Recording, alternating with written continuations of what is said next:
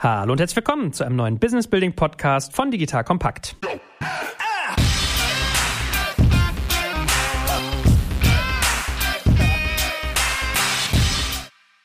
Mein Name ist Scherkat Schmarek und wie immer an meiner Seite der liebe und gleichermaßen kompetente Florian Heinemann. Hallo Florian. Moin, moin. Heute sprechen wir über das Thema Product Market Fit. Ein super essentielles und wichtiges Thema für jedes Unternehmen, gerade auch Startups natürlich, weil die den noch suchen. Das heißt, wir werden besprechen, was ist das eigentlich, ein Product Market Fit? Warum brauche ich ihn? Und dann gehen wir natürlich in Medias Res und sagen, was für Arten von Product Market Fits gibt es eigentlich? Beispielsweise usage-basiert versus monetär. Wie kann ich das messen? Und wenn ich ihn habe, wie kann ich ihn ausdehnen und targetieren? Oder umgekehrt, wenn ich ihn partout nicht kriege, wann ist eigentlich der Zeitpunkt gekommen, dort zu stoppen? So, that being said. Florian, wie erklärst du jemandem, der diesen Begriff, der sich so vage was darunter vorstellen kann, aber vielleicht noch nicht gehört hat? Was ist für dich die Definition von einem Product Market Fit? Ja, also ich glaube, Product Market Fit im unternehmerischen Sinne ist ja sozusagen, ich biete als Unternehmen äh, oder Startup, ne, wir kümmern uns hier hauptsächlich um Startup, kümmern ein Service oder ein Produkt an, was im Prinzip es schafft, bei einem Nutzer oder User ein insoweit Problem zu lösen oder sozusagen ein Bedürfnis zu adressieren, dass der Nutzer da ein gewisses Engagement entwickelt auf diesem Produkt und das eben mit einer gewissen Intensität nutzt und idealerweise natürlich auch quasi nicht nur einmal, sondern dauerhaft. Also initiales Engagement sollte gut sein auf dem Produkt. Und wenn man es dann schafft, dass es noch zu einer Wiederholungsnutzung kommt, also zu einer Retention-Situation, dann hast du sozusagen die zweite Komponente äh, von Product Market Fit, nicht nur die Nutzung da ist, sondern äh, auch noch eine, eine gewisse Zahlungsbereitschaft erzeugt wird, entweder direkt oder indirekt, ne, indem man sich halt entweder direkt dafür bezahlt oder sozusagen äh, damit bezahlt, halt, dass sozusagen Werbung da drumherum an, äh, ausgestrahlt wird in irgendeiner Form und darüber dann eben die Monetarisierung erfolgt. Aber ich glaube, das ist nochmal wichtig, dass der Product Market Fit dazu führt, dass in irgendeiner Form eine Monetarisierung erfolgen kann. Dann würde ich sagen, kann man von einem Product Market Fit jetzt erstmal sprechen kommen natürlich viele Spielarten da drumherum. Ne? Ähm, ab wann ist natürlich auch ein Product Market Fit wertvoll? Ne? Welcher sozusagen äh, ist das jetzt sehr nischig, wo das erzeugt wird für ein ganz enges Nutzersegment oder äh, ist dieses Nutzersegment sehr breit oder und oder sehr wertvoll? Das sind dann sicherlich nochmal Aspekte, die da mit reingehen. Aber ich glaube, initial ist das eigentlich so ein ganz guter Blick. Und die Frage ist eben auch immer quasi, inwieweit wenn man jetzt Produkte entwickelt als Startup, und das ist ja sagen wir, so eine auch der sicherlich der großen also ich würde schon sagen, Errungenschaften wie, wie eben äh, Startups oder digitale Firmen ja generell arbeiten, dass eben Product Market Fit nicht äh, sozusagen festgestellt wird nach Jahren der Entwicklung, ne, äh, ob es dann in diesen Product Market Fit eben gibt oder nicht, sondern das ist auch einer der Kennzeichen von agiler Produktentwicklung, ne, dass du sozusagen versuchst, möglichst kleinteilig auch im Rahmen der Entwicklung selbst dann eben schon zu gucken, bin ich hier eigentlich auf dem richtigen Weg, was Product Market Fit angeht und oder nicht. Ne? So, und, und das ist, glaube ich, auch nochmal sozusagen ein ganz relevanter Aspekt dabei, dass eben Product Market Fit versucht wird, die Wahrscheinlichkeit, dass du diesen Product Market Fit schnell findest, äh, eben über, über die Art der Entwicklung, der Produktentwicklung eben auch versucht wird zu erhöhen.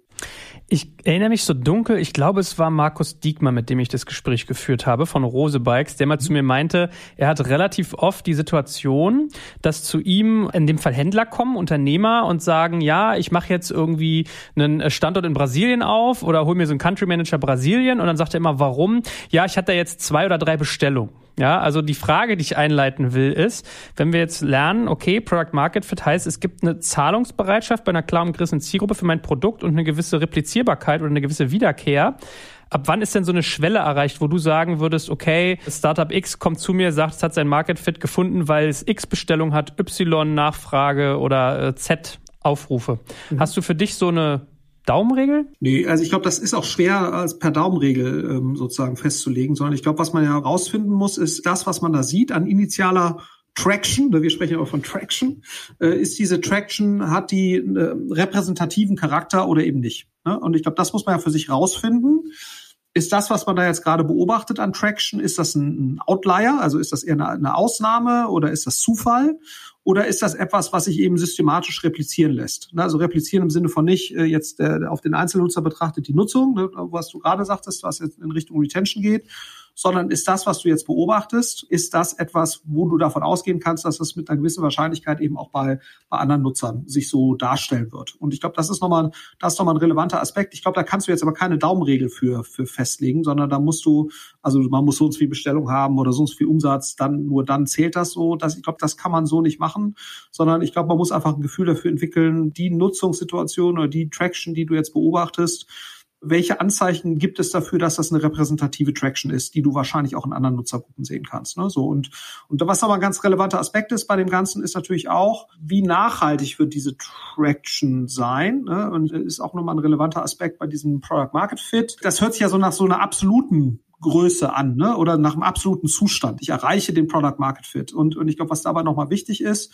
dass das ja doch eine sehr starke relative Komponente hat. Und das muss man, glaube ich, berücksichtigen. Was, was meine ich damit? Ein gewisses Engagement-Level von Nutzern oder Retention-Level oder insbesondere natürlich auch eine Zahlungsbereitschaft hängt natürlich auch davon ab, ob der Nutzer das angebotene Produkt, der angebotene Service oder Kombination dessen als sozusagen preis-leistungsmäßig gute oder beste Alternative im Markt ansieht. Das heißt, wenn jetzt Konkurrenzaktivität oder Menschen oder Firmen, die eine ähnliche Lösung anbieten oder eine, eine andere Lösung mit ähnlichen Problemen angehen, dann kann es natürlich auch sein, dass sich der Product Market Fit verschiebt ohne dass man selbst jetzt Dinge falsch gemacht hat, sondern einfach nur, weil die relative Attraktivität der angebotenen Lösung abnimmt. Und das ist, glaube ich, auch nochmal wichtig. Ein Product Market Fit ist eigentlich immer eine Momentaufnahme von einer gegebenen Konkurrenzaktivität und von einem gegebenen Nutzer Education Level. Und was, glaube ich, auch nochmal ganz relevanter Punkt ist dabei, und das ist, glaube ich, immer sozusagen, das ist dann auch die Schwierigkeit. Und das lässt sich auch deswegen auch zum Teil nicht immer so mit, mit Marktforschung oder sowas valide abdecken. Man könnte ja auch sagen, wenn ich jetzt richtig gute Marktforschung gemacht habe und so weiter, dann werde ich schon in der Lage sein, Nutzerverhalten äh, sehr akkurat vorherzusagen, ob der Product Market Fit sehr gut sein wird. Und, und das muss natürlich insbesondere bei innovativen Produkten, ne, die jetzt oder oder innovativ muss jetzt gar nicht unbedingt sein, jetzt äh, positiv neuartig, sondern einfach nur neuartig oder andersartig als das, was ich äh, bisher so kenne. Da ist natürlich sozusagen teilweise gar nicht so im Vorfeld klar, wie wird dann eigentlich das Nutzerverhalten aussehen und Leute können, man kann das eigentlich erst dann, den Product Market Fit von sowas valide beurteilen, wenn man sieht, wie Nutzer damit sowas interagieren. Und das geht dann eigentlich nur im Konkreten. Das geht eigentlich schlecht in der, in der Marktforschung. Also typisches Beispiel dafür ist ja, ich glaube, wenn du jetzt Leuten ein, ein iPhone vor 15 Jahren gezeigt hättest und äh, sozusagen abstrakt beschrieben hättest, was tut das so und, und dann gesagt hättest, wo würdest du das denn nutzen? Ne, äh, das sieht man dann eben erst im Konkreten und hängt natürlich auch sehr stark davon ab, wie wie gut ist etwas handwerklich umgesetzt und wie gut passen auch die ganzen Rahmenbedingungen drumherum, beispielsweise äh, Mobile-Datenübertragungsgeschwindigkeit und sowas, ne? was dann eben dazu führt, dass gewisse Produkte sich dann eben durchsetzen oder eben durch, durch, nicht durchsetzen. Also das, das zeigt auch nochmal sozusagen, ist, dass Product Market Fit nicht nur etwas ist, was relativ ist zur Konkurrenz, sondern auch eine hochgradig kontextsensitive Angelegenheit sein kann. Wie sind sozusagen die Rahmenbedingungen, in denen sich sowas abspielt? Und wie sind vielleicht auch begleitende Faktoren, wie Basistechnologien, die benötigt werden, aber vielleicht auch sozusagen das Education Level der Nutzer, was eben einen erheblichen Beitrag dazu haben kann, ob etwas per se äh, sozusagen jetzt ein Product Market Fit hat oder nicht. Aber ähm, deswegen ist sozusagen die Frage der Vorhersagbarkeit nicht ganz so einfach, wie man das vielleicht initial vermuten würde. Wir sprechen ja gleich über KPIs, also wie ich sowas auch messen kann. Trotzdem überlege ich gerade noch, ist für dich Product Market Fit eher etwas Quantitatives oder an ganz vielen Stellen auch was Qualitatives, wo ich vielleicht erstmal einen, also was du gerade beschrieben hast, ein Nutzerbild, ein Kundenbild mir einholen muss? Ich glaube, das ist wie eigentlich immer im Leben, ne? Äh, sozusagen, äh, ich glaube, das drückt sich quantitativ aus, ne? aber es ist natürlich, also kann man erfassen, kommen wir ja gleich nochmal zu, über so Sachen wie Net Promoter Score, wie gewisse Engagement-Raten und so weiter. Das sind alles, können alles Indikatoren für Product Market Fit sein, aber das zugrunde liegende Phänomen ist natürlich nicht unbedingt was Quantitatives, sondern es kann auch natürlich, ne, Engagement folgt ja auch häufig der Emotionalisierung des Nutzers. Ne? Das heißt, das iPhone zeigt halt sehr, oder generell Mobile Phones zeigen halt ein wahnsinnig hohes Engagement, ne, wenn man guckt, wie viel Zeit damit Nutzer verbringen. Und das lässt sich auch irgendwie quantifizieren, aber das zugrunde liegende Phänomen dahinter ist natürlich was sehr Emotionales und auch Qualitatives. Ne? Also insofern glaube ich, wie fast bei allen menschlichen Verhaltensphänomenen brauchst du eigentlich immer aus meiner Sicht beides. Ne? Du brauchst zum einen KPIs, die insbesondere aussagekräftig werden durch die Veränderung. Ne? Also ich glaube, viele KPIs, ob jetzt ein NPS von so und so das ist gut oder schlecht ist, lässt sich so pauschal gar nicht immer beantworten. Was häufig deutlich aussagekräftiger ist oder dass äh, sozusagen ein Engagement, ein tägliches Engagement mit einem bestimmten Produkt von 50 Prozent, ist das jetzt gut oder schlecht? Das ist gar nicht unbedingt so einfach beantwortbar, sondern häufig ist es die Veränderung über die Zeit einer, einer gewissen Kenngröße, die viel aussagekräftiger ist. Also werde ich besser in Bezug auf äh, eine bestimmte KPI oder schlechter oder verändere ich mich nicht? Und ich glaube, aber es ist durchaus total wichtig und, und das ist ja auch immer sozusagen, wenn, wenn du jetzt ein guter Web-Analyst bist oder ein guter, ein guter BIler in einem Unternehmen, dann ist auch deine Kernfähigkeit ja nicht nur sozusagen technisch irgendwelche Größen zu erfassen, sondern auch dem Management oder wer auch immer dafür zuständig ist, dann Entscheidungen auf Basis dessen zu treffen, den Insight zu liefern, warum irgendwelche Dinge, warum Menschen sich so verhalten oder Nutzer sich so verhalten. Und ich glaube, da ist es immer total wichtig, quasi einen qualitativen Kontext geben zu können und gegebenenfalls eben dann auch über eine, über eine Befragung, die über das Erfassen von KPIs ja deutlich hinausgeht, zu erfassen, warum tun User irgendetwas. Ja. Hast du so Achsen beim äh, Product Market Fit, die du als Investor favorisierst? Weil in unserem Vorgespräch, und ich habe es ja auch gerade in der Anmoderation ein Stück weit angedeutet, haben wir darüber gesprochen, dass es ja unterschiedliche Faktoren dabei geben kann. Also ein Beispiel von dir war, man kann usage-basiert rangehen, also was du auch gerade skizziert hast mit Retention oder wie intensiv wird das genutzt, versus kann ich damit generell Geld verdienen, beziehungsweise wie viel? Und ich überlege so, ob es vielleicht auch manchmal eine Phasensache ist, also dass vielleicht in einer Phase Usage interessanter ist als Monetarisierung, während das bei anderen Modellen vielleicht nicht so ist. Ob du da eine Präferenzordnung hast, wo du sagst, hier das wertvollste Market, Product Market Fit Element ist dies für mich und dann das und dann jenes. Ja, ich glaube, kann man glaube ich auch pauschal so nicht sagen, aber ich von der Tendenz würde ich natürlich schon sagen, in der frühen Phase ist Engagement wichtiger als jetzt eine Monetarisierung. Ne? Also das, das kann man, glaube ich, schon so, so festhalten. Irgendwann muss es ja mal zu einer Monetarisierung führen. Die Frage ist natürlich nur immer, was ist auch das richtige Monetarisierungsmodell? Ne? Also, und wer sozusagen, es gibt ganz interessante Diskussionen oder auch so Kommunikationsverläufe, wo man zum Beispiel nachvollziehen kann, dass sich die Frühphasen-Investoren von Google damals große Sorgen gemacht haben, ob dieses Modell denn jemals zu irgendeiner Art von Monetarisierung führen würde. Die Leute nutzen das zwar so, aber wie zum Teufel kann man damit dann eigentlich Geld verdienen? Ne? So und ähm, insofern ist es, glaube ich, schon, und das ist ja auch ein Vorwurf, der häufig auch gerade deutschen Venture Capitalisten gemacht wird, zu schnell sozusagen auf monetäre KPIs zu achten. Und da ist vermutlich weniger dran als vor fünf Jahren, aber da ist natürlich immer noch irgendwie was dran. Das heißt, ich glaube schon, dass es äh, zulässig ist zu sagen, es macht schon Sinn, erstmal Usage, Engagement basierte Metriken oder auch sozusagen äh, Nutzerverhaltensaspekte sich anzuschauen, weil wenn die gut sind, dann lässt sich, und das ist, glaube ich, schon die Erfahrung, in der Regel dann da auch irgendeine Art von Monetarisierungsmodell drauflegen. Und da gibt's jetzt ja mittlerweile auch schon diverse Erfahrungen, was das für Modelle sein können. Und, aber, und ohne Engagement geht eigentlich nichts. Ne? So, das heißt, das kann man schon mal relativ klar beantworten. Also wenn ein Nutzer keinen Bock auf dein Produkt hat, dann ist auch eine theoretische Monetarisierung hinfällig. Also insofern glaube ich, macht schon Sinn, wenn man in Sequenzen denkt, erst in Engagement zu denken, initialer Nutzung, dann vielleicht auch in Retention. Ne? Also schaffe ich es quasi, das nicht nur einmalig zu erzeugen, sondern auch über einen gewissen Zeitraum äh, systematisch mehrfach und was sind die Faktoren, die das eigentlich beeinflussen? Was sind die Treiber in deinem Produkt oder Service, die dazu führen, dass sozusagen das initiale Engagement und idealerweise sozusagen die mittelfristige Nutzung hochgeht. Und da hast du auch einen gewissen Trade-off häufig. Ne? Also du kannst teilweise natürlich sehr kurzfristiges Engagement triggern mit gewissen Elementen in deinem Produkt, die dann aber auf Kosten gehen des mittelfristigen Engagements. Ne? Und ich glaube, dafür ein Gefühl zu haben, das ist, glaube ich, die erste, sollte eigentlich die erste Priorität sein. Und wenn, wenn man darauf eine Antwort hat und einen systematischen Ansatz hat, dann ist die Wahrscheinlichkeit, daraus dann auch ein monetär attraktives Modell zu machen in der zweiten oder dritten Phase, ist dann sicherlich leichter, ne, zumal man eben auch sagen muss, dass wir mittlerweile relativ viel Erfahrung darüber haben, wie sich, wie sich Engagement oder, oder Retention, wie sich das in, in Monetarisierung überführen lässt. Ne? Ist man ja mittlerweile nicht mehr der Erste, äh, der das, der das tut. Und, und wieder auch sozusagen verschiedene äh, Rade des Invasiven sozusagen wählen lassen um dann sozusagen auch das Engagement nicht kaputt zu machen. Ne? Das ist ja sozusagen jetzt auch, wenn du schaust, ne, was ist so ein Facebook oder Instagram, ist das ja sozusagen einer der täglichen Entscheidungen, die die treffen müssen oder TikTok.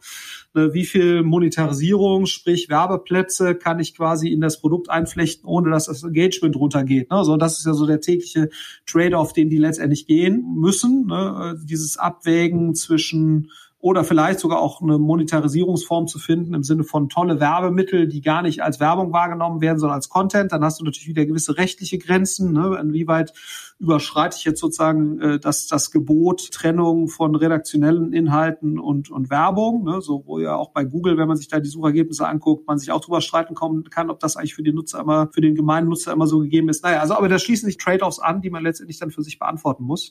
Aber ich glaube, um es nochmal kurz zusammenzufassen, ich glaube, es macht immer Sinn, erst auf Engagement und Retention zu fokussieren und dann im zweiten Schritt eine Monetarisierungsstrategie dahinter zu legen. Ja, und wenn man beides gleichzeitig machen kann, weil das einfach bei E-Commerce ist das ja häufig sehr stark miteinander verwoben, ne?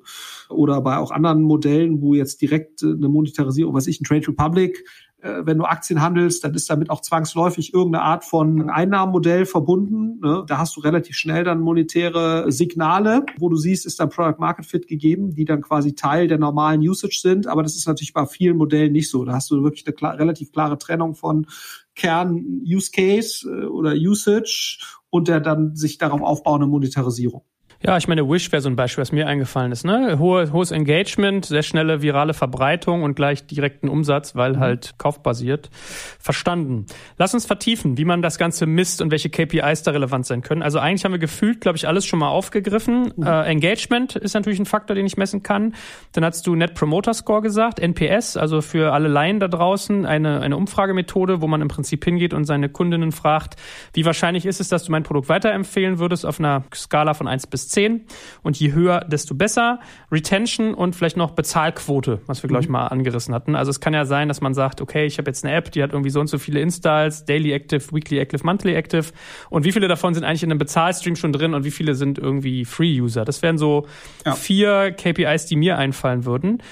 Deckt es sich das mit deinen? Hast du noch weitere und wie gewichtest du die? Ja, also ich glaube, nee, würde ich auch so sehen. Ne? Du hast jetzt natürlich noch verschiedene Spielarten, ne? sozusagen innerhalb dessen, aber ich glaube, so ganz grob muss man sagen, initiales Engagement zu messen. Wie viele Leute kriegt man quasi von Kandidaten, die äh, sich sozusagen potenziell dafür interessieren, was ich da mache, wie viel kriege ich wirklich in meinen Service reingezogen, wie nutzen die das dann, dann äh, Engagement, ne? also wie, wie viele kommen davon wieder, in welchen Abständen, um dann eine Wiederholungsnutzung zu erzeugen und genau, dann, wie viele bin ich dann davon auch in der Lage, in, in, in eine Monetarisierung reinzuführen? Und da, das heißt, es sind ja letztendlich verschiedene Funnelstufen, die ich habe und mir dazu das irgendwie so dieses Gesamtkorsett ähm, irgendwie zu optimieren. Äh, wie gesagt, da gibt's für jede dieser letztendlich Phänomene oder, oder äh, gibt es unterschiedliche KPIs, um das zu messen, aber letztendlich geht es immer um Engagement, Retention Monetarisierung. Ne? So und Monetarisierung, klar, das kannst du über ein CLV messen, das kannst du über den initialen Umsatz messen und dann letztendlich natürlich auch die Kosten, die damit verbunden sind. Ne? Ähm, und äh, da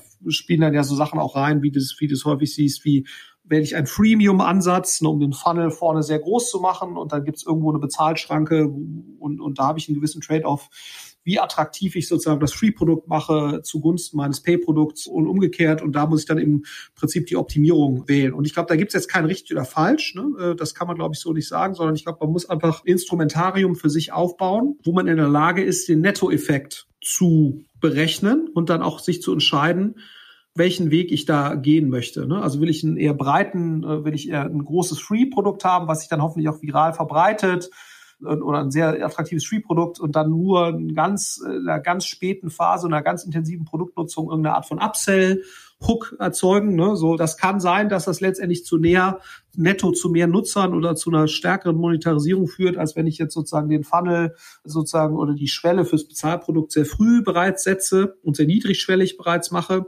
Und, und ich glaube, wichtig ist, äh, und, und die Schwierigkeit dabei ist natürlich sozusagen, dass ich immer alles hat Impact auf die Wiederholungswahrscheinlichkeit, also wie oft kommen dann Leute wieder. Alles hat Impact auf den NPS, wie zufrieden Leute damit sind und natürlich auch sind sie bereit, dann äh, mich, mich weiter zu empfehlen. Und hat dann natürlich auch Effekt darauf, ob Leute dann wiederholt bezahlen werden, also auch letztendlich den, den Lifetime Value. Und, und das, das macht so schwierig, ne, dass ich immer quasi eine Reihe von indirekten Effekten habe und auch eine Reihe von zeitverzögerten Effekten. Das heißt, da für sich ein Instrumentarium aufzubauen, was einem ganz gutes Gefühl dafür gibt, wie sind eigentlich mittel- bis langfristig die Nettoeffekte von gewissen Einstellungen? Das ist eigentlich sozusagen die Schwierigkeit. Und da habe ich eine Reihe von Entscheidungen, die ich treffen muss. Ne, auch ein Klassiker zum Beispiel, man könnte ja auch argumentieren, ne, Spotify zum Beispiel hat eigentlich einen Preis ne, fürs Abo. Gut, du hast jetzt so eine gewisse Preisdiskriminierung über das Familienabo, aber man könnte ja durchaus, wenn du jetzt mal so drauf guckst, würde man ja eigentlich sagen, hm, eigentlich komisch, ne? Die haben eigentlich nur ein Abo-Modell und der Rest muss Werbung äh, akzeptieren und kann das Produkt dann aber nutzen. Eigentlich könnte man ja auch sagen, es müsste ja eine gewisse Art von Preisdiskriminierung geben, ne, um Zahlungsbereitschaften kleinschwellige abzugreifen. Die einzige Form der Preisdiskriminierung ist eigentlich das Familienabo. Das gleiche bei Netflix. Hm. So, da du ja die Entscheidung treffen, okay, ich habe ein relativ einfaches Preismodell und hoffe, dass das leichter zu kommunizieren ist, dass der Nettoeffekt dessen größer ist als ich habe, was ich sieben verschiedene Abo-Tiers ne, als Spotify wo jetzt verschiedene Leistungsversprechen verbunden sind mit diesen so. Und die haben sich ja entschieden für ein einheitliches Modell oder für ein zweigeteiltes Familien, Nicht-Familien und dann eben ein Free-Modell. Da jetzt eine bewusste Entscheidung zu treffen, warum man glaubt, dass das richtig ist. Und das ist häufig auch mit Experimenten verbunden, wo man dann wieder gewisse Effekte sehen kann oder Verhaltensänderungen Nutzer, äh, im Nutzerverhalten und dann sich überlegen muss, okay, diese initialen Nutzerverhaltenssignale, wenn ich den Weg gehe, was sehe ich da, was messe ich da und was glaube ich, was das für mittelfristige Auswirkungen haben wird. Also ich glaube, da Instrumentarium für sich zu bauen aus ich ne-, messe Nutzerverhalten, ich beobachte gewisse Veränderungen durch Nutzerverhalten, durch gewisse Entscheidungen, die ich treffe und dann zu prognostizieren, was das mittelfristig denn bedeuten wird. Das ist eigentlich sozusagen die Schwierigkeit bei dem Ganzen. Und das ist alles andere als, als trivial aus meiner Sicht, weil eben auch viele Dinge sich nicht so einfach messen lassen, wie jetzt zum Beispiel eine Weiterempfehlungsquote. Da hast du natürlich, kannst du zum Teil messen, ne, weil du natürlich siehst, so wenn du irgendwelche Weiterempfehlungsprogramme hast, dann siehst du Teil dieser Weiterempfehlungsaktivität siehst du natürlich, aber das wissen wir jetzt aus einer Reihe von Projekten, wo wir sozusagen mit involviert sind, also Ventures, dass nur ein Teil der Weiterempfehlungsaktivität sich in solchen Tools dann abspielt. Viel spielt, spielt sich auch einfach auf der verbalen Ebene ab, wo du es dann nicht tracken kannst und so weiter. Naja, also was, was will ich damit sagen? Äh, ich glaube, die guten Organisationen in so einem Bereich, die so ein Product Market Fit sehr bewusst managen und dann auch sozusagen diese Trade-off-Entscheidung sehr bewusst managen, haben ein relativ gutes, klares Instrumentarium, wie sie eben prognostizieren, was das für Auswirkungen haben wird und arbeiten da mit einer Mischung aus Marktforschung und, und Experimenten, um da letztendlich das rauszufinden. Und ich glaube, was das Ganze nochmal zusätzlich kompliziert macht, ist, dass wir uns ja nicht, nicht im luftleeren Raum bewegen, ne, sondern zum einen verändert sich Nutzerverhalten über die Zeit. Und zum anderen hast du natürlich auch Konkurrenzaktivität, die damit reinspielt. Sprich jetzt für Netflix ist natürlich total relevant, wie stellt sich jetzt ein Amazon Prime Video auf und für einen äh, Spotify ist es natürlich total relevant, was macht ein Apple Music oder was macht ein Amazon Music. Das heißt, auch die agieren nicht im luftleeren Raum. Und ich glaube, das macht es dann nochmal zusätzlich schwierig, dass natürlich viele der Beobachtungen, die man trifft und die man tätigt und auch die Reaktion, die man auf gewisse Entscheidungen, die man trifft, äh, die man beobachtet, dass das natürlich immer nur ceteris paribus gilt, also in einem gegebenen Setting von Konkurrenzaktivität. Gut, wir können ja auch mal ein Stück weit übersetzen, weil wir ja mit Buzzwords gerne um uns schmeißen. Also wir haben jetzt viel geredet von Engagement, von Retention und von Net Promoter Score. Also Engagement meint ja im Prinzip, wie intensiv wird etwas benutzt, wie engagiert sind die Kundinnen und Kunden. Retention ist immer gern so die Verkürzung auf Retention Rate, also die Kundenbindungsrate. Das heißt, in einem bestimmten Zeitraum, wie viele Kunden konnte man in seinem Kundenstamm halten. Und Net Promoter Score, wie gesagt, die Weiterempfehlung. Also man merkt eigentlich alles, was Zufriedenheit und Benutzung meines Produktes ausdrückt.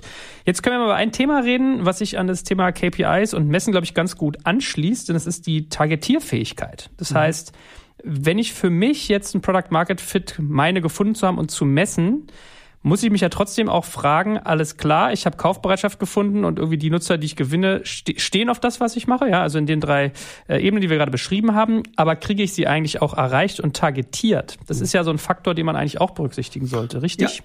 Aus meiner Sicht schon, ne, ist jetzt natürlich streng genommen nicht Teil des Product Market Fits per se, ne, weil es interessiert den Product Owner, wenn er den Product Market Fit gefunden hat, ob der Marketing Heini oder die Marketing Heinierin, die das dann hinkriegt, da äh, Nutzer. Willi und Wilma. Willi und Wilma, ob Willi, Willi und Wilma aus dem Marketing das schaffen, da äh, entsprechend Nutzer zu generieren. Äh, aber das ist aus meiner Sicht eben, ich komme ja immer so ein bisschen auch mit aus dieser Marketingbrille, schon nicht irrelevant, ne, dass wenn man jetzt sagt, das ist eigentlich das Nutzersegment, für das ich gerne ein Product Market Fit herstellen würde. Äh, ist das eigentlich eines äh, sozusagen, wo eine gewisse Erreichbarkeit gegeben ist? So. Jetzt ist natürlich fairerweise mittlerweile sehr, sehr viel erreichbar über die Facebook, Google, sozusagen Amazon Marketing Wunderwelt. Ne? So, äh, da ist der Nutzer natürlich schon in sehr vielen Dimensionen quasi schneid und dicebar, dass man da in der Lage ist, relativ viel zu erreichen.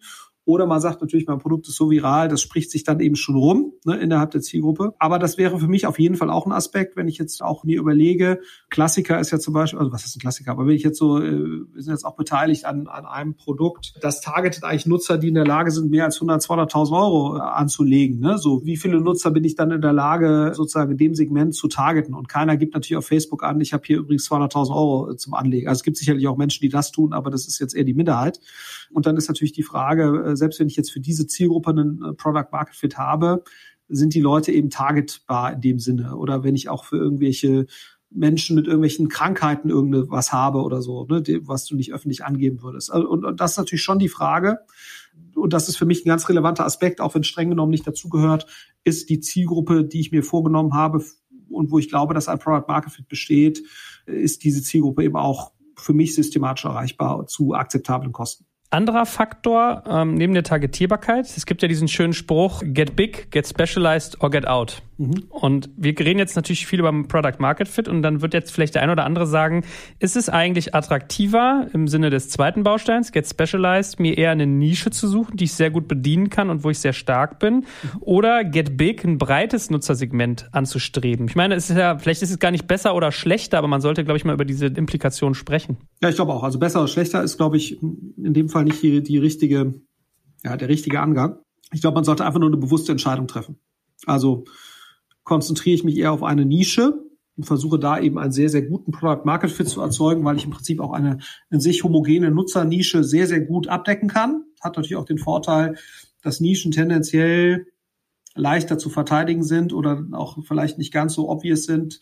Also ich meine, das ist ja sozusagen, man spricht ja auch bewusst von sozusagen äh, der deutschen Wirtschaft als sozusagen eine mittelständisch geprägte Wirtschaft mit, mit lauter Weltmarktführern in der Nische, äh, von denen eigentlich keine Sau weiß. Ne? So, das ist natürlich, äh, man muss natürlich fairerweise sagen, dass, dass, Attraktivität, dass die Attraktivität von Nischen tendenziell im digitalen Bereich leichter detektierbar ist, als das sicherlich im Offline-Bereich der Fall ist, ne? weil einfach Nutzerströme leichter oder schneller offensichtlich werden ne, und, und, und natürlich auch Google, Facebook und Amazon sehr, sehr viel dafür tun, dass wenn Menschen in einer Nische ein für sich auskömmliches Geschäft finden, dass da auch mit verschiedensten Tools sehr stark auch andere auf diese Nischen gestoßen werden. Ne. Das ist natürlich sozusagen, das darf man immer nicht vergessen, das ist ja einer der Kern Aspekte, sozusagen, warum Google und Facebook so erfolgreich sind, weil sie natürlich es schaffen, jede Art von Nutzerinteresse oder, oder gewisse Gruppen, die, die jetzt ihre Netzwerke nutzen, die da irgendwas tun oder die da irgendein Interesse offenbaren, dass dieses Interesse eben auch für Dritte dann transparent gemacht wird, um quasi den Versteigerungsmechanismus in, irgendwie in Gang zu setzen. Deswegen ist das sicherlich in der digitalen Welt nicht mehr ganz so einfach. Aber grundsätzlich ist es natürlich so, dass Nischen einfacher verteidigbar sind und auch, in sich besser bedienbar sind. Und natürlich auch viele Nischen sehr, sehr attraktiv sind, ohne dass ich jetzt da in die, in die Breite gehen muss. Ne? Aber wie du schon sagst, es gibt da, glaube ich, kein Richter falsch sondern man muss einfach gucken, wie groß ist denn der Total Addressable Market, ne, das ist der TAM, das ist sozusagen das, was der, der allgemeine Investor sich dann anguckt. Und solange der TAM äh, eine ausreichende äh, Unternehmensgröße hergibt, äh, die dann daraus resultiert, ist das äh, auch völlig in Ordnung, da eine gewisse Nische anzugehen. Äh, aber das muss man, glaube ich, sehr rational für sich oder sehr äh, bewusst für sich entscheiden. Welche Größenordnung von TAM äh, meine ich denn adressieren zu müssen, um das die von mir angestrebte Unternehmensgröße realistisch erzielen zu können? Und klar ist auch, wenn ich in, in einem gewissen Markt eine sehr, sehr starke Durchdringung habe, also relativ viel von meinem TAM dann bediene, dann ist natürlich in unserer digitalen Welt wird Wachstum halt sehr hochgewichtet, ne? also was, was den Unternehmenswert angeht. Das heißt, äh, dann ist es natürlich, liegt es nahe, entweder den Market für das TAM zu erweitern ne, oder eben andere Markets anzugehen mit einem zusätzlichen TAM. Ne? Also letztendlich, und das ist natürlich das, was auch Investoren immer hören wollen, ne? also so, so hier so gierige Investoren wie wir, wenn du dann einmal eine gute Marktpenetration hast, äh, wie nutze ich jetzt sozusagen diese Position oder diese Marktpenetration, um quasi den nächsten äh, Markt zu adressieren. Und das ist natürlich ein Spiel, äh, was sich letztendlich immer wieder von neuem vollzieht und womit ich natürlich auch Wachstumsfantasien wecke. Ne? Und das zeigt ja auch nochmal eben so dieses, dieses Phänomen, was wir von Anfang hatten oder sozusagen den, das, das Thema, dass eben äh, Product Market Fit nicht kein statisches Phänomen ist, sondern eine Momentaufnahme. Und in dem Moment, wenn ich jetzt natürlich meinen Addressable Market äh, verändere, erweitere, äh, stellt sich natürlich auch die Frage des Product Market Fits wieder, wieder ein Stück weit neu. Genauso wie sie sich eben neu stellt, wenn ich relevante Veränderungen im Nutzerverhalten sehe oder relevante Ver Veränderungen im, im, im Konkurrenzverhalten. Ja, ich würde gerade sagen, das wäre noch genauso eine Schiene, auf die ich mit dir gerne gegangen wäre, dass man halt sagt, also Get Big oder Get Specialized als eine Achse, aber halt auch die Frage, weil wir hatten ja eigentlich schon festgestellt, ein Product Market Fit ist non-statisch, also es ist was, was sich verändert. Äh, einerseits, was du gerade zuletzt meintest, auch mit dem Faktor äh, Konkurrenzverhalten, aber vielleicht auch insgesamt, dass man ja dem das Ganze immer wiederum so einer kontinuierlichen Überprüfung unterlegen muss und sich eigentlich jedes Mal wieder fragen, wenn ich das jetzt für Nische A gefunden gefunden habe, möchte ich vielleicht Nische B, C, D, E mir sukzessive auch erschließen. Mhm. Hast du für dich so wie soll ich sagen? Also ich, da gibt es jetzt wieder, wieder keine absoluten Antworten, aber man kann ja schon sagen, wann macht es Sinn, dass ich über Ausdehnung nachdenke und wann sollte ich vielleicht eher fokussieren? Also meine These ist eigentlich immer, man hat ja zwei Möglichkeiten. Also es gibt eigentlich zwei grundsätzliche Anhaltspunkte dafür. Entweder es läuft total scheiße in der bestehenden Nische oder es läuft total super. so, ne? Und deswegen meine ich im Prinzip, mich ausdehnen zu können. Beides ist, glaube ich, legitim. Ne? Also wenn es total scheiße läuft, über einen relativ langen Zeitraum sich dann was Neues zu suchen, ist, glaube ich, äh, fein. Ne? So Medioker gab's gäbe es auch noch, ne? So so okayisch. Ja, genau. Mein Gefühl ist, ohne dass ich das jetzt quantitativ wissenschaftlich äh, untersucht hätte, dass sozusagen die Wahrscheinlichkeit der Erweiterung, also sozusagen gerade was wir gerade genannt haben, ist ja letztendlich nichts anderes als ein Pivot. Ne? Zu sagen, ich adressiere etwas mit einem gewissen Produkt und dann läuft das nicht und dann pivote ich eben woanders hin. So, das ist natürlich eher ein Zeichen der Schwäche als ein Zeichen der Stärke. Ne? Das muss jetzt nicht unbedingt schlecht sein und ist ja auch dann ohne Alternative. Ne? Oder ich stelle eben das Unternehmen irgendwann ein wir als Investoren mögen natürlich eher die Diskussion und das gilt, glaube ich, auch für, für Unternehmensgründer, wo du sagst, so jetzt adressiere ich dieses Segment total gut, ich habe da eine super Marktposition so und jetzt versuche ich im Prinzip diesen Markt zu erweitern oder den adressierbaren Markt zu erweitern. Das heißt, das ist dann ein Zeichen der Stärke das ist natürlich sozusagen eher das, die Art und Weise, wo ich jetzt mal sagen würde, jetzt, äh, und ich bin im Prinzip in der Lage, das systematisch zu tun. Das heißt, ich habe wirklich verstanden, warum bin ich eigentlich erfolgreich? Also, was ist der Best Case für mich jetzt als Investor? Ich erweitere aufgrund von Stärke in meinem Kernsegment ad eins. Und ich habe auch sozusagen die Gründe dieser Stärke, habe ich für mich verstanden, verinnerlicht und habe da die richtigen Schlüsse rausgezogen. Und deswegen nutze ich im Prinzip dieses Verständnis, um dann was Neues zu machen. Das ist ja eigentlich so der Best Case. Ne? Und dem steht ja entgegen, es läuft scheiße, deswegen gehe ich irgendwo anders hin. Oder es läuft zwar super, aber ich habe ehrlicherweise nicht so richtig verstanden, warum eigentlich. Ne? Und dann mache ich irgendwie was Neues, wo dann sozusagen man sich schon fragen kann, wie schlau das jetzt ist. Deswegen, weil es ja mehr oder weniger Zufall war, ne, weil nichts anderes heißt das ja. Es war, ich, ich kann dir eigentlich gar nicht genau sagen, warum wir jetzt eigentlich so erfolgreich sind in dem gewissen Segment, das wären für mich immer Warnsignale. Ne? Das heißt also für mich ist wirklich als Gründer sollte man, glaube ich, ehrlich sein oder die treibende Personen in dem Unternehmen sollten ehrlich sein. Das steht eigentlich nur dann an, wenn ich verstanden habe, warum es gut läuft und sicherlich auch eben die ausreichenden Ressourcen habe, um diese Markterweiterung quasi betreiben zu können ohne jetzt meinen Erfolg im Stammmarkt zu stark zu gefährden. Aber ich glaube, dadurch, dass in unserer Zeit Wachstum so stark gewichtet wird als Treiber von Unternehmenserfolg oder Unternehmenswert, so muss man es ja eigentlich sagen, spricht natürlich schon gerade eine Menge dafür, wenn diese Voraussetzungen, die wir gerade besprochen haben, gegeben sind zu versuchen, eine kontinuierliche Markterweiterung anzugehen. Geografisch, andere Marktsegmente, arrondierende Segmente oder andere sozusagen Lösungen, die ich vielleicht mit den gleichen Capabilities lösen kann, wie die, die, die ich habe. Letzter Themenkomplex. Wann ist denn der Zeitpunkt für dich gekommen, dass man für sich erkennen sollte, dass man die Suche nach einem Product Market Fit stoppen sollte? Also was sind so typische Signale dafür? Jetzt kann man natürlich sagen, hey, eigentlich das, was wir bei KPIs gesagt haben, mal minus eins, also beschissene Net Promoter Score, Engagement niedrig, Retention Rate nicht da und so weiter und so fort.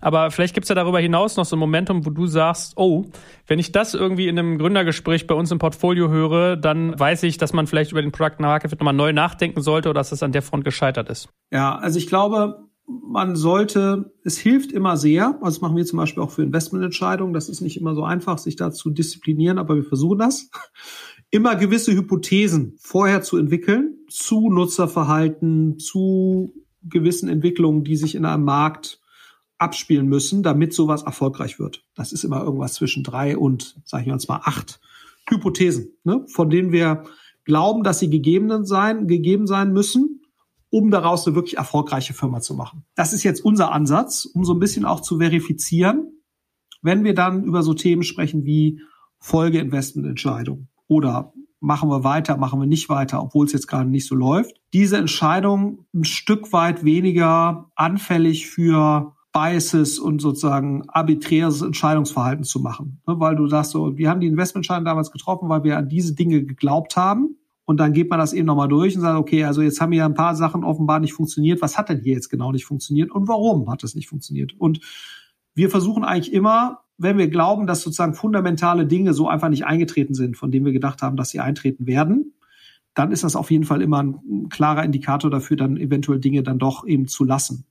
Wenn aber Dinge sozusagen fundamental eigentlich schon funktionieren könnten, man das jetzt nur einfach handwerklich falsch gemacht hat, dann kann das zumindest ein Indikator dafür sein, dass man eben doch weitermachen und noch mal mehr probieren sollte. Man muss das natürlich immer irgendwie finanzieren können, aber ich glaube, äh, ich glaube, es hilft einem enorm, wenn man denkt, wenn man, wenn man sozusagen diese Hypothesen aufgebaut hat und wenn dann einfach gewisse Hypothesen zum beispielsweise zu einer Marktentwicklung, äh, von der man ausgegangen ist, wenn das dann eben nicht kommt oder eine regulatorische Veränderung und dann kommt die nicht, dann sind sowas natürlich, und die ist auch nicht absehbar, dann sind das natürlich sehr harte Indikatoren dafür, dass man es etwas lieber lässt. Ne? Oder der Markt ist doch deutlich kleiner, als man das ursprünglich gedacht hat, aufgrund von gewissen Dingen. Oder es kommt sozusagen der übermächtige Konkurrent kommt äh, wirklich jetzt da rein und äh, hat auch ein Produkt entwickelt, was man auf absehbare Zeit, wo man, wo man sozusagen keinen relativen Product Market Fit will herstellen kann. Also das sind alles so Indikatoren, wo man dann sieht, okay, das ist jetzt ein Indikator dafür, was wahrscheinlich zu lassen und gegen Dinge, wo man sagt, eigentlich können diese Dinge noch alle so eintreffen, aber man hat eben gewisse Dinge einfach falsch eingeschätzt oder falsch gemacht aber fundamental ist das weiterhin möglich, dann spricht das eher dafür, weiterzumachen. Wenn man natürlich merkt, dass die handelnden Personen strukturell vielleicht doch nicht die richtigen Capabilities haben oder dass sie als Team so nicht funktionieren und dysfunktional sind, dann sind das natürlich auch alles Indikatoren dafür, dann eher nicht weiterzumachen. So, aber ich glaube, es ist einfach wichtig, dass man sich da sozusagen hypothesengetrieben so einer Entscheidung nähert und nicht zu stark emotional. Gut. Zum Abschluss vielleicht noch ein bisschen Leseempfehlung. Also was ich mir anschauen würde als Gründer, als Unternehmer, der sich mit dem Thema beschäftigt. Es gibt einmal von dem Alexander Osterwalder, das ist der Erfinder von dem Business Model Canvas, sehr schöne Übungsbücher, die sehr stark in diese Richtung gehen, wie man auch über Prototyping, MVPs und solche Geschichten schnell an Product Market Fit kommen kann und mit seiner Zielgruppe interagieren. Und von der Uni St. Gallen, ich glaube, die Macher dort sind ja auch gemeinsame Freunde von dir und mir, mhm. der Kollege Grichnik und Co. Seien herzlich gegrüßt. Die haben auch ein sehr schönes Buch geschrieben, auch auf Basis vieler vieler Case Studies, was sich Startup Navigator nennt und auch sozusagen den Prozess aufmacht, wie genau das äh, vonstatten gehen kann. Hast du noch Tipps oder hast du noch so Standardwerke, die du empfiehlst für dieses Thema? Also ehrlicherweise, du weißt ja, ich bin ja nicht so der Lesefreund, also ich, äh, ich, du liest hör, nur Daten, du liest keine Bücher. Ich höre eher so Podcasts und sowas. Also ich finde, du hast schon häufiger mal was, wenn du jetzt irgendwie den YC-Podcast hörst, da sind immer mal wieder interessante Produktthemen dabei. Du hast bei Andreessen Horowitz hast du immer mal wieder interessante Produktthemen. Bei Project A im Podcast hast du immer mal wieder ganz interessante Produktthemen. Das finde ich kann man kann man sich ziemlich gut anhören. Und auch sehr gut Masters of Scale von Reed Hoffman oh ja, aus den super. USA. Auch sehr gut. Mhm. Masters of Scale finde ich, die haben auch häufig so produktlastigere Themen. Und ansonsten kann ich jedem nur empfehlen, Andreessen Horowitz auch sehr gute Videos zu, zu solchen Themen. Y Combinator hat auch häufig ziemlich gute Videos zu solchen Themen. Also, äh, oder auch die Sa äh, Sastre, die, die Konferenz, da hast du auch Videos, die, die häufig online sind ich würde mir eher sowas angucken von wirklich guten Product-Verantwortlichen. Wie entwickeln die ihr Produkt weiter und so weiter? Äh, wie setzen die da auch die Zusammenarbeit zwischen Entwicklung und Produkt? Sind ja auch relevante Themen in dem Zusammenhang. Also da gibt sehr, sehr guten Content auch ähm, als Video von den verschiedenen einschlägigen Konferenzen. Sehr gut. So viel also zu Theorie und Praxis. Mein lieber Florian, vielen, vielen Dank. Hat Spaß gemacht und ich freue mich aufs nächste Mal. So machen wir das. In diesem Sinne. Ciao, ciao.